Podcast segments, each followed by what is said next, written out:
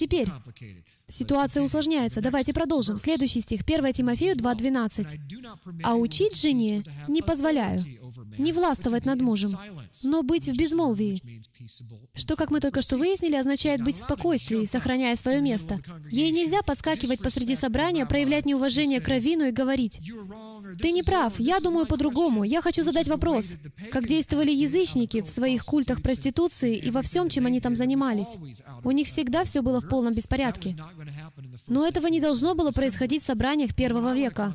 Но на что я бы хотел обратить особое внимание, это на фразу, что женщина не должна властвовать над мужчинами. Большинство из вас уже слышали это место Писания. И в основном мы слышали, что женщинам нельзя быть пасторами, нельзя быть старейшинами, нельзя быть диаконицами, нельзя иметь хоть какой-то вид власти над мужчинами. И при этом использовалось это слово эта фраза, этот стих. Хочу вас заверить, что это абсолютно вырвано из контекста. Во-первых, я знаю наверняка, что этого не может быть, потому что евреи, а еврейским женщинам в первом веке разрешалось быть учителями и старейшинами и занимать лидерские позиции. А теперь смотрите внимательно на контекст и на слово, стоящее в оригинале, и вы будете шокированы, насколько неправильно понимается, как неправильно мы поняли Писание относительно этой темы. Власть. Аутентио. Симфония номеров Стронга номер 831. Это единственный раз во всей Библии, когда используется это слово. Как часто Павел писал о власти? Hello. Да постоянно он пишет о власти. Много раз он упоминает о власти, он многократно об этом пишет. И в каждом отдельном случае он использует отдельное слово. Почему он выбирает? Почему в греческом это совершенно другое слово? Потому что это слово означает отстранить работника, действовать самовольно. Образно говоря, это значит доминировать, узурпировать власть. Поэтому теперь мы вернемся и прочитаем это снова. Это работник, который делает недействительным. Я приведу вам пример. Если я чувствую от Руаха, от Святого Духа, что наша община должна идти в определенном направлении, и руководящий состав нашей общины верит, что мы должны двигаться в определенном направлении, и вдруг женщина поднимается, нарушает ход служения и начинает вводить произвол в собрании, будь это публичное заявление или нашептывание в чье-то ухо, где-то на заднем плане, распространяя лашон ара, злой язык, сплетни, и разрушать работу лидеров, то это делает работу руководящего состава недействительной. Понимаете это?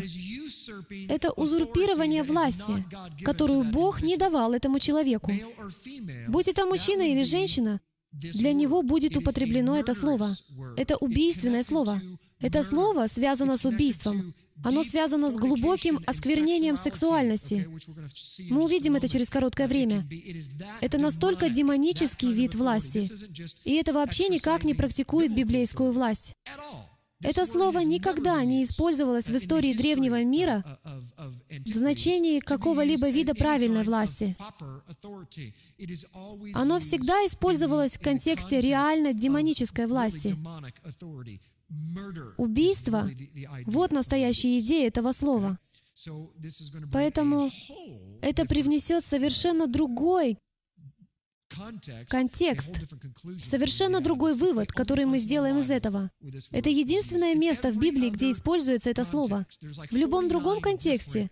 В греческом существует 49 разных терминов, которые можно использовать для понятия «власть», различных существительных, прилагательных, глаголов и так далее.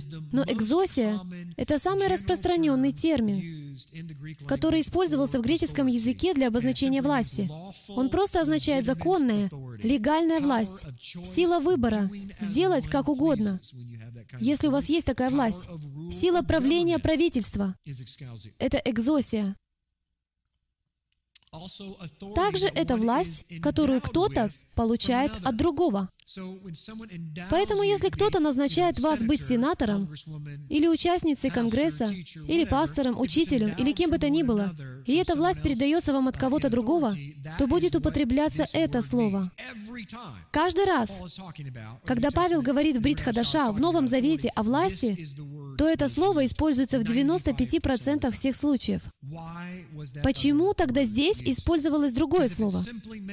Потому что если это означало, что женщина не может иметь власти, библейской власти над мужчинами, то использовалось бы вот это слово. Нельзя было бы использовать другое слово, это было бы невозможно. Потому что если использовать это другое слово, то по умолчанию это будет означать, что речь идет не о законной библейской власти. Вам это понятно? Поэтому у нас есть подсказка в виде самого слова, которое он выбрал в его значении. В старой латинской версии Библии со 2 по 4 века вот каким был их перевод или интерпретация этого стиха. «Я не позволяю женщине ни учить, ни доминировать над мужчиной». Это совсем другое, чем иметь духовную власть. Доминировать. Это все еще не совсем точный перевод, но уже ближе к настоящему значению этого слова. А теперь посмотрите вот на что. За 600 лет после Рождества Христова слово «власть» использовалось примерно 40 тысяч раз. 330 раз использовалось это слово. И знаете, что оно значит? Вот что оно значит. Если взять все 330 раз, когда оно использовалось за 600 лет, со времен Иешуа, каждый раз оно имело следующее значение. Аутентиен означало следующее. В форме существительного глагола и прилагательного. Преступное руководство. Злоумышленник. Тот, кто убивает собственными руками и языком. Самоубийство. Женщины, которые могут принуждать своих наложников мужчин к домашнему и сексуальному служению. Очень популярно в первом веке. Кровосмесительный секс и убийства, религиозные и сексуальные оргии, доминировать, контролировать, ограничивать и тиранить. Кто-нибудь может мне показать что-то, что хоть отдаленно связано с библейской властью? Это демонический, смертоносный дух власти. Вот что это такое. Поэтому, когда мы рассматриваем это с этой точки зрения, то видим серьезную проблему. Послушайте, мы недооцениваем. Мы верим, что наше поколение распущено морально и сексуально. Дамы и господа, я хочу вам сказать, что мы даже и близко не стоим с тем, что происходило в первом веке в некоторых языческих городах. То, как они себя вели, это Содом и Гамора. Поэтому я хочу показать вам, просто чтобы вернуть вас в контекст того, что здесь происходит. Я хочу показать вам 2 Петра, вторую главу, чтобы вы имели представление о проблеме, с которой сталкивались церкви первого века, особенно в Коринфе, о чем мы поговорим чуть позже. 2 Петра 2.1. Были и лжепророки в народе, как и у вас будут лжеучители, которые введут пагубные ереси, и, отвергаясь искупившего их Господа, навлекут сами на себя скорую погибель. Так что здесь мы видим, что будут лжеучители. И 14 стих. «Глаза у них исполнены любострастия и непрестанного греха. Они прельщают неутвержденные души. Сердце их приучено к любостяжанию. Это сыны проклятия. И в 18 стихе, «Ибо, произнося надутое пустословие, они уловляют в плотские похоти и разврат тех, которые едва отстали от находящихся в заблуждении. Поэтому, друзья, что здесь происходило? Это что эти лжеучители уловляли людей, которые обратились из язычников и действовали как учители закона, потому что это стало сильным движением в первом веке. Это новая секта иудаизма, которую называли «Путь». В одном только Ефесе спасли сотни тысяч людей, так что все закрутилось весьма серьезно. Это было пробуждение.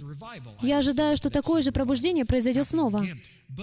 Но они уловляли этих людей сексуально. Так что люди приходили и доверяли этим учителям. Но потом те культовые жрицы, которые возросли до позиции учителей и лидеров, использовали своих учеников, можно так сказать. И это была большая проблема, согласитесь? Так что это частично открывает нам контекст, с которым мы имеем дело в первом Тимофее. Поэтому правильное значение 12 стиха должно звучать так. «Я не позволю женщине учить, доминировать, контролировать, манипулировать или навязывать свои планы мужчинам, но пребывать в смиренном и спокойном расположении духа. Это имеет гораздо больше смысла, особенно после того, как мы выяснили, что женщины были и судьями, и пророками, пророчицами. Мы знаем, что четыре дочери Филиппа были пророчицами. Женщины были и апостолами. Была также и женщина, которая была лидером общины в первом веке. Она руководила целой общиной в одном городе. Другую церковь основала женщина, которая также была и учителем. Акила и Прескила учили Аполлоса. Где же обличение для Прескилы и Акилы? за то, что они учили Аполлоса, если очевидно, что у них не было власти учить мужчин? Его там нет, потому что Павел не имел этого в виду. Опять же, мы экзегетически вписываем в Писание, вместо того, чтобы экзегетически извлекать из Писания смысл, который изначально был туда заложен. Конечно, это трудно, потому что у нас нет изначального письма, и нам приходится складывать все части вместе, основываясь на всем Писании. Давайте продолжим. Перейдем к стихам с 13 по 15. Теперь мы переходим к аспекту бытия. «Ибо прежде создан Адам, а потом Ева. И не Адам прельщен, но жена». Вот где феминисты и атеисты начинают ругать христианство и говорят, «Посмотрите на свою Библию. Это дискриминация» и так далее и тому подобное. Что ж, нельзя их винить, если мы учим действительно этому. Но если мы учим правильно, то они не могут нас обвинять. И не Адам прельщен, но жена, прельстившись, впала в преступление. Впрочем, спасется через чадородие, если прибудет в вере и любви в святости с целомудрием. О чем вообще он тут говорит? Теперь он говорит, что женщина спасется только если родит детей? Так что если вы не можете иметь детей, то вы не спасены? Что здесь происходит? Но мы знаем, что это никоим образом не может это означать, поэтому мы читаем стих 15 и мыслим так. Хорошо, мой мозг говорит мне, основываясь на Писании, которое я знаю, что одинокая женщина никак не сможет спастись, пока не родит ребенка. Поэтому здесь должно быть что-то еще, о чем он говорит. Давайте копнем еще раз. Итак, 2 Тимофею 2.15 говорит следующее. Мы немного займемся пунктуацией. Я вовсе не эксперт в греческом, но я знаю достаточно, чтобы быть наполовину опасным. Здесь сказано «впрочем спасется», в греческом «впрочем она спасется». Слово «она» употреблено здесь в женском роде, в единственном числе, не во множественном. «Она спасется». Это значит, что здесь говорится о конкретной женщине. В греческом языке это не может означать всех женщин в общем. Это невозможно, потому что это в единственном числе, поэтому не может означать всех женщин. Согласно грамматике греческого языка, это должно быть связано с одной женщиной. И теперь смотрите. Впрочем, она спасется через чадородие. Это существительное. И это слово означает «рождение Мессии». Что значит, что через рождение этого ребенка она спасется? Он ссылается на другую идиому, что она будет спасена через Мессию в греческом, если они прибудут. Теперь мы во множественном числе. Грамматически это невозможно. Нельзя употребить одно слово в единственном числе, а потом следующее слово, которое связано со словом «она», уже во множественном. Это абсолютно бессмысленно. Так никто не разговаривает. Так не говорят, как здесь сказано, что она спасется, если они прибудут в вере и любви в святости с целомудрием. Каким образом «они» может быть связано с «она»? Если это ее проблема, то разве не она должна сделать что-то для своего спасения? Все видят это несоответствие, да? Причина в том, что они в этом случае относятся к ней и, скорее всего, к ее мужу. Потому что здесь имеет место узурпация и доминирование над ее мужем. Это либо ее муж, либо мужчина или мужчины, к которым она обращается, обе стороны. Потому что когда лжепророк или лжеучитель чему-то учит, а человек, который это слушает, принимает это учение, то чья это вина? Обеих сторон. Одна сторона имеет большую ответственность и наказание, но обе стороны ответственны за это. Почему? Потому что нам заповедано исследовать, чтобы удостовериться в истинности, правильно распознать истинность слов.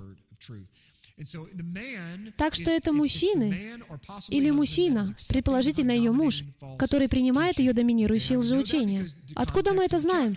Потому что контекст всей главы говорит о лжеучителях. Там говорится об учителях, которые желают быть учителями Торы, но не знают того, о чем говорят. Так что она восстает. Откуда мы это знаем? Потому что женщина, стихом ранее, также употреблена в единственном числе. Поэтому слово «она» относится к той женщине, тоже в единственном числе. И, скорее всего, мы не можем сказать наверняка, но вполне возможно, что они написали Павлу по поводу этой женщины, которая вносит беспорядок в церковь. И он отвечает, что эта женщина должна молчать и быть миролюбивой, и она должна научиться, и она должна спрашивать своего мужа, когда придет домой, о чем мы прочитаем чуть дальше в следующей главе.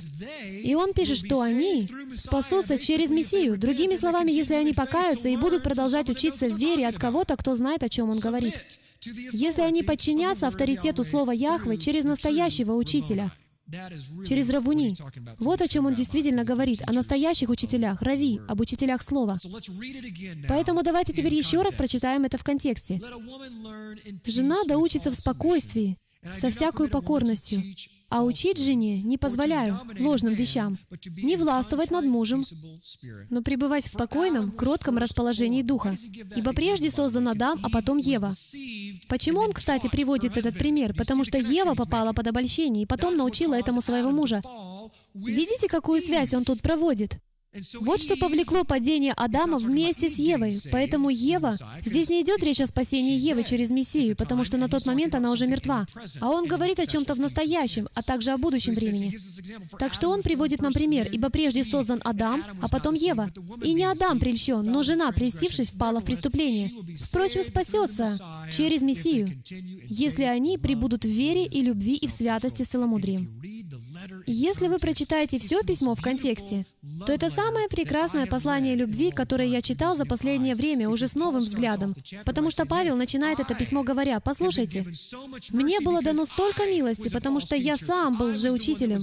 Это я преследовал людей на пути в Дамаск и убивал христиан. Я сам был тем, кто действовал неправильно. Я был тем, кто натворил столько плохих вещей. Это я вводил людей в заблуждение, но Отец излил на меня свою милость. Также и эти женщины, когда они выходят из своего языческого прошлого и желают быть учителями закона, но не знают, что делают, проявите к ним милость, чтобы им спастись. Если они прибудут, Он не вышвыривает их из церкви, Он проявляет к ним такую же милость и сострадание, какие были даны Ему. Но Он дает им наставление. Учитесь. Будьте смиренными. Осознайте, что вы пока ничего не понимаете в том, о чем говорите. Успокойтесь немного, подчинитесь власти. Пойдите домой и спросите своего мужа, побудите его изучать Слово. Расставьте все на свои места. Вот о чем говорит Павел. Вся речь о правильном порядке. Вы это понимаете? Это дало вам более глубокое понимание? Как много церквей сделали женщин бесправными только лишь из-за этого стиха, потому что мы не читаем контекст и не понимаем своих еврейских корней. Теперь давайте перейдем к 1 Коринфянам 14. Мы почти закончили. Это еще одно место, свод стихов, говорящий о том, что женщины должны молчать. Это действительно так звучит. «Жены ваши в церквах да молчат, ибо не позволено им говорить, а быть в подчинении, как и закон говорит». Если же они хотят чему научиться, пусть спрашивают о том дома у мужей своих, ибо неприлично жене говорить в экклесии, в церкви. Итак, во-первых, будучи учителем Торы, я все проверил. Здесь же так написано. Павел, Равин. Его еврейское имя звучит как Шаул. Он сидел у ног Гамалиила, великого учителя на те времена. И для того, чтобы учиться от него, нужно было знать весь Танах наизусть, слово в слово. 39 книг, дамы и господа. Вот почему Яхве избрал его. Написано, что он был наиболее ревностный из всех своих собратьев. Он знал все наизусть. Поэтому, если кто-то и знал Тору, то это был Павел. Вы согласны? Поэтому, если Павел говорит, послушайте, нужно, чтобы женщины молчали, как и написано в законе, то, дамы и господа, лучше разыскать это место в законе. Есть ли там такое повеление? Нет. Там этого нет. Так о чем же он говорит? Он не ссылается на повеление молчать, но он ссылается на концепцию или принцип главенства, на принцип подчинения власти, на роли мужа и жены. Вот на что он указывает, а не на то, чтобы молчать. Потому что нигде в Торе нет таких указаний. Женщина, сядь, молчи, и пусть мужчина, который тоже зачастую делает все не так, учит тебя о том, чего не знает сам. Я не ожидаю от женщин аминь, я просто подкалываю нас, мужчин. Хорошо. Давайте прочитаем это в контексте. Давайте прочитаем предыдущий стих. Это даст нам небольшое представление. 1 Коринфянам 14.33 говорит, «Потому что Бог не есть Бог не устройства, в английском замешательства, но мира». Так бывает во всех церквах у святых. И потом он говорит, «Жены ваши в церквах да молчат». Наблюдайте связь? В церкви Коринфа не устройство. Если вы что-либо знаете о Коринфе, то должны знать, что они были очень беспорядочной общиной, окей? Я не знаю, насколько ваша церковь в беспорядке, насколько в беспорядке вы сами, но это не идет ни в какое сравнение с церковью в Коринфе. В одном только Коринфе было тысяча культовых проституток. Тысяча культовых проституток. Язычество и сексуальная аморальность в церкви Коринфа просто зашкаливали. И в связи с тем, что выходцы из язычников занимали лидерские позиции гораздо быстрее и превышали количеством еврейских лидеров, то это становилось проблемой. Важный момент в первом веке. И тогда царила большая неразбериха. Все первое послание к Коринфянам говорит о порядке в церкви. Весь контекст говорит о дарах Духа, о пророчестве и говорении на языках, и об истолковании языков. И дает наставление, чтобы когда пророчествуют, то пророчествовали по очереди. Если говорят на языках, то по очереди, вместе с подобающим истолкованием. Он говорит о порядке, о порядке, еще раз о порядке. Он говорит, пусть у вас не будет неустройства, и вдруг бац, женщины ваши домолчат. Интересно, почему? Многие из них, возможно, вышли из языческого оккультного общества блудниц, где царил только хаос. И потом они пришли в церковь и начали создавать проблемы. Я хотел бы подчеркнуть одно слово, где говорится «ваши жены». Кто-нибудь видит это? Здесь не написано. Это не общее письмо для всех. Это письмо для церкви в Коринфе. Да, там есть общие принципы, которые мы можем использовать и сегодня, потому что слово Яхве вечно по своему значению. Но помните, что Новый Завет — это пояснение. Это письма с инструкциями. И они написаны реальным людям с реальными вопросами.